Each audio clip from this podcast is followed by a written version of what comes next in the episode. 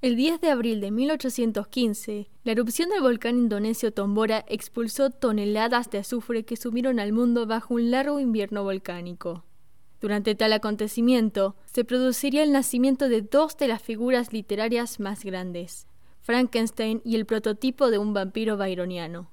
En mayo de 1816, el llamado Año del Verano que nunca llegó, Mary Shelley, para aquel entonces Mary Godwin Wollstonecraft, su hermanastra Claire Claremont y su amante Percy Shelley, se reunieron en la imponente Villa Diodati, donde los recibiría el poeta Lord Byron y su jovencísimo médico John William Polidori. Su estadía se vio afectada por las tempestades que reinaban, obligándolos a resguardarse tras las puertas de la mansión y hundirse en el pavor de las historias alemanas de fantasmas, las cuales derivarían en un certamen de historias sobrenaturales que sin quererlo haría historia.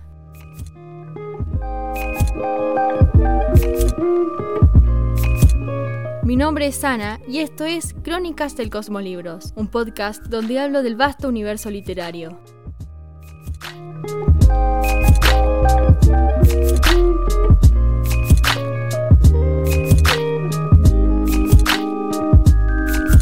Fue en 1814 cuando Mary Godwin se enamoró de Percy Bysshe Shelley, poeta romántico, esposo de Harriet Westbrook y padre de dos hijos. Las visitas furtivas a la tumba de la madre de Mary, la filósofa Mary Wollstonecraft, forjarían la relación que luego su padre rechazaría, no solo porque Shelley ya tenía esposa, sino también por ciertos asuntos económicos y la mala reputación que precedía al joven. Se negaba a que el honor de su hija fuera manchado por él.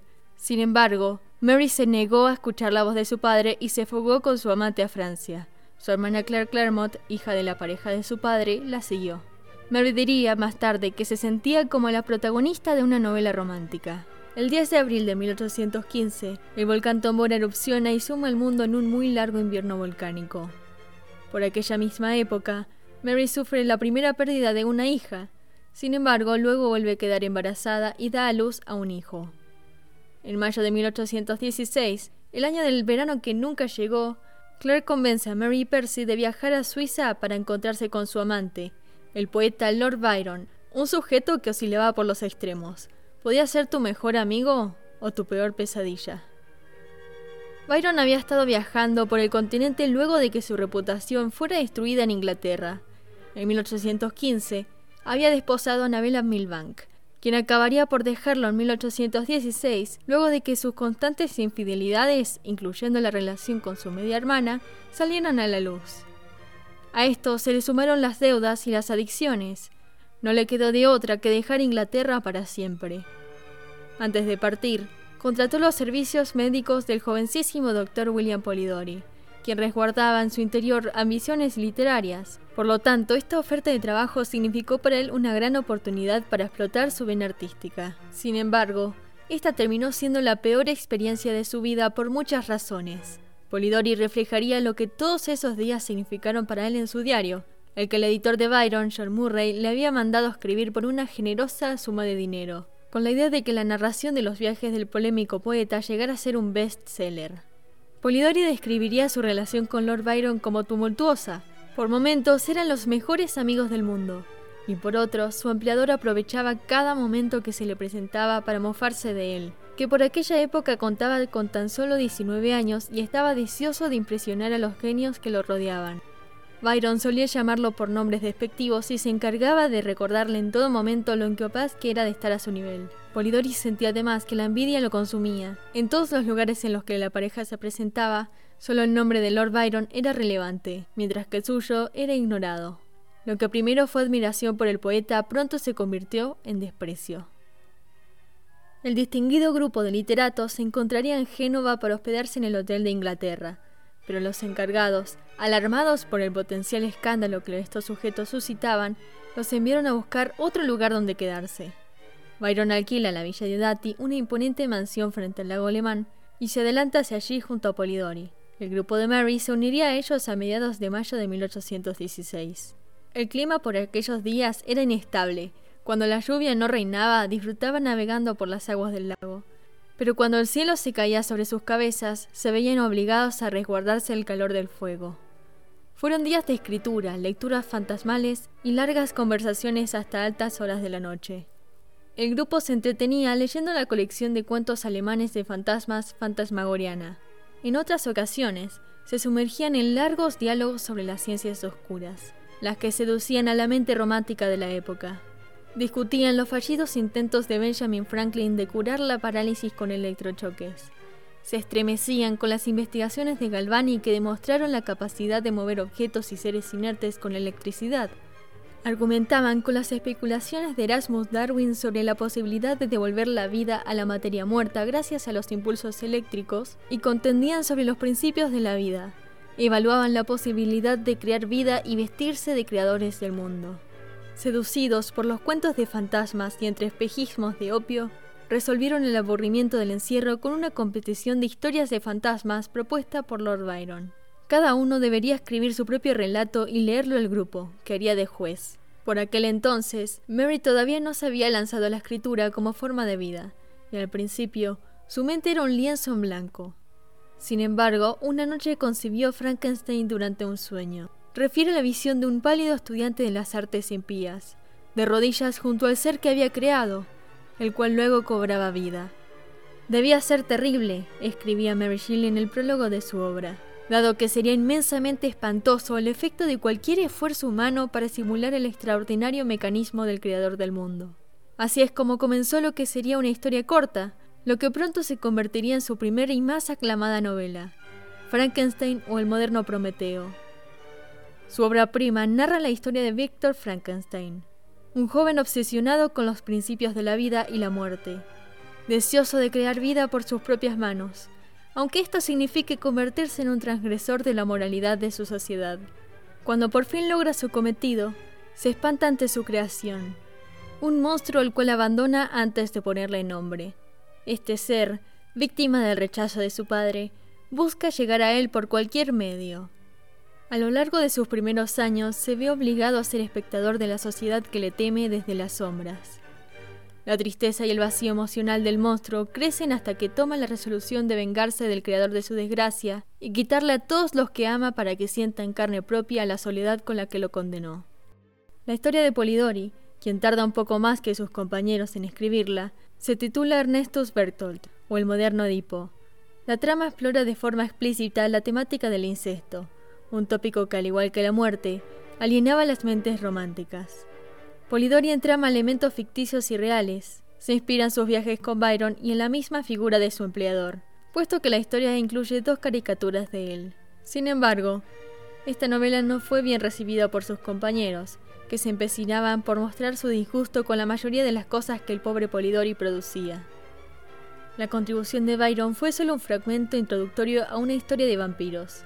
Relata con una prosa intrigante la historia de la muerte del misterioso aristócrata Augustus Darvel, quien había emprendido un viaje por Europa junto a un amigo que hace de narrador, quien relata la debilidad que gradualmente consumía la aristócrata, sin antes darle una serie de indicaciones a realizar luego de su muerte, enfatizando en el deseo de que bajo ninguna circunstancia le contara a alguien de su muerte. Shelley por su parte comenzó unos breves bosquejos que no llegaron a nada. En cuanto a Claire Claremont, no se tienen registros de su contribución a la competencia. El verano termina sin haber llegado nunca, y Mary y los suyos dejan la villa de Adati, llevándose con ellos el inicio de lo que pronto sería la primera novela de ciencia ficción. Polidori se vio obligado a partir de Suiza también. La tumultuosa y explosiva relación con Lord Byron llegó a su punto álgido cuando el médico amenazó con suicidarse. Byron lo despidió, agregando otra persona en su larga lista de despechados. El resto del año resulta ser avasallante para Mary Percy. Una de las medias hermanas de Mary, Fanny Imlay, comete suicidio. La esposa de Percy, Harriet, le sigue el poco tiempo. Mary Percy intentan ganar la custodia de los hijos que él tuvo con su ahora difunta esposa, pero no lo logran. La pareja no pierde el tiempo y en diciembre de 1816 se casan. Al poco tiempo, Mary da a luz a su tercera hija. En 1817 comienzan a atravesar problemas económicos y Mary publica un relato de sus viajes por Europa mientras continúa trabajando en la segunda versión de Frankenstein con la ayuda de Percy. Su novela es publicada en 1818 de forma anónima, y se asume que Percy Shelley es el autor en base a la dedicatoria del libro, la cual estaba dirigida a William Godwin, el padre de Mary. Sin embargo, Mary comienza a ser reconocida como la autora cuando las cartas que se escribía con Percy son publicadas, entendiéndose además que Percy solo había hecho de editor. Frankenstein es recibida con críticas ambiguas. Su contenido resulta ser extravagante para las mentes victorianas, y algunas partes terminan censuradas. Al poco tiempo, la pareja huye junto a Clark Claremont a Italia, primero para huir del acoso de los acreedores y segundo para acercar a la hija de Claire, Alegra, a su padre, Lord Byron quien residía en Venecia por aquel tiempo. Pocos meses después de su llegada, ambos hijos de Mary Percy fallecen en el periodo de un año, y Mary se suma en una depresión que nadie podía entender. Sin embargo, el nacimiento de su cuarto hijo, Percy Florence, le devolvió un poco de la felicidad que había perdido. Fue el único que vivió una larga vida. Aún así, la vida en Italia no la satisfacía. Pasaba gran parte del tiempo hundida en la tristeza, su marido le era infiel y sus amigos no comprendían su estado anímico. La tragedia vuelve a marcar su vida cuando en 1822 Percy sale a navegar en su velero y jamás regresa. Una tormenta lo toma por sorpresa y le arrebata la vida. Su cuerpo, a pedido de Lord Byron, es quemado en una ceremonia pagana en la playa de Viareggio, donde su cuerpo fue encontrado luego de naufragar. A la edad de 24 años, Mary Shelley ya es viuda.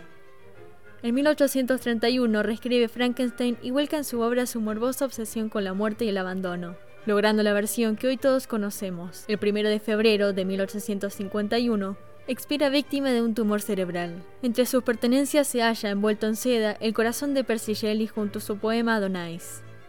A Polidori no le va mejor. Luego de ser despedido, deja Suiza y continúa errando por Europa probando suerte con la medicina y recuperándose a duras penas de la experiencia que había vivido con Lord Byron. En Milán se ve envuelto en un altercado con un oficial austríaco y hace arrestado. Lord Byron llega a su rescate y lo ayuda a salir para luego ser expulsado de la ciudad. Se presume que durante esa época Polidori se encontró con la condesa de Breus, una amiga que hizo durante su estadía en Suiza. Con ella debatiría sobre la noche de los monstruos y las historias que surgieron.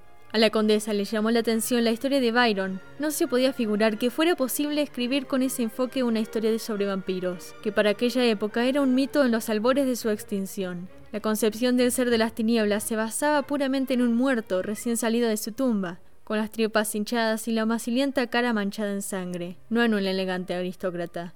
Para combatir el escepticismo de la condesa de Breus, Polidori escribe en dos mañanas la historia que su ex empleador había comenzado.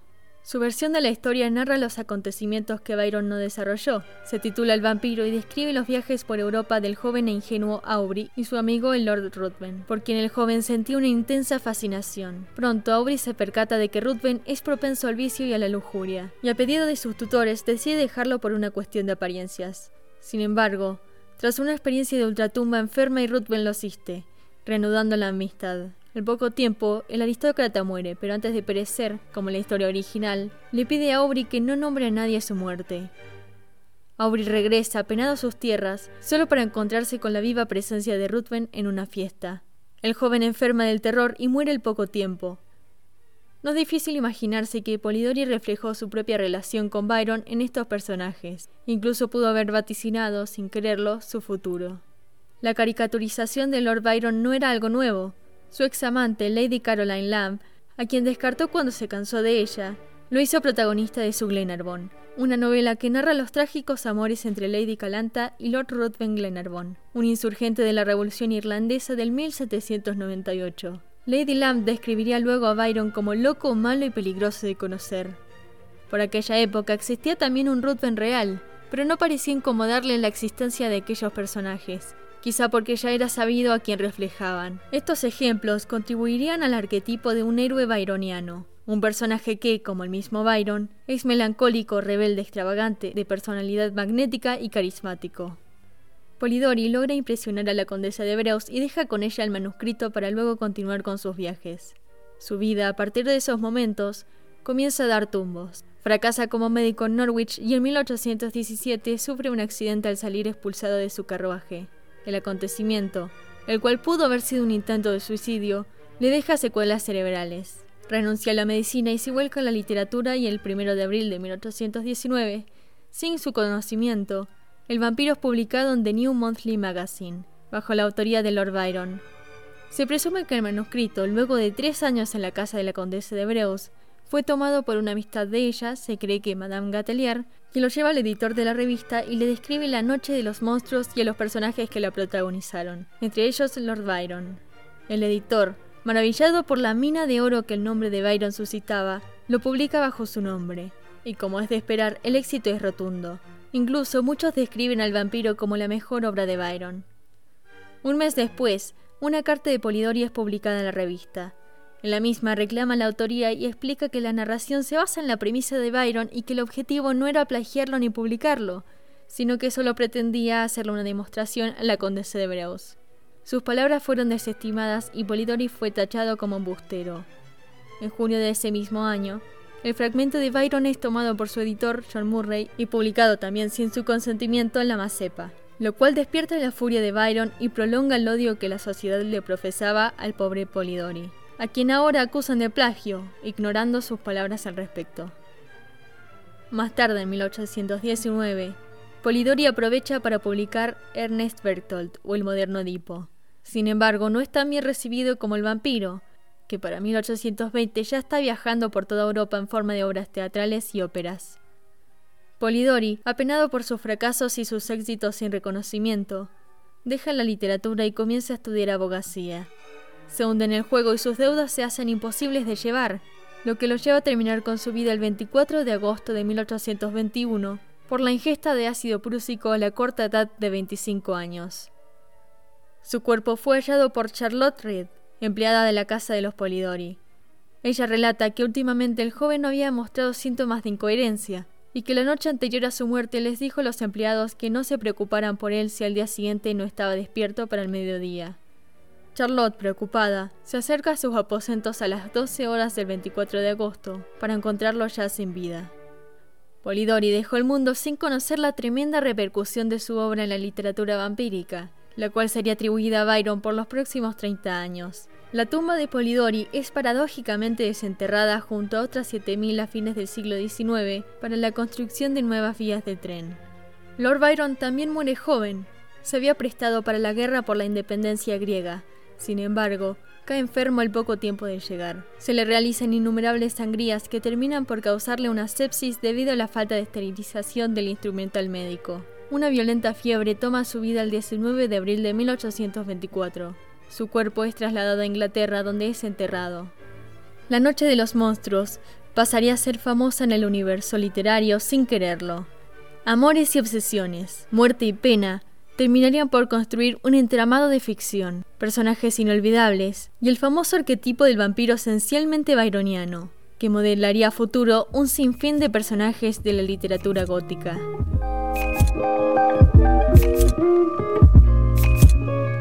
Mi nombre es Ana y esto fue Crónicas del Cosmolibros. No te olvides de seguirme en todas mis redes y te espero para la próxima.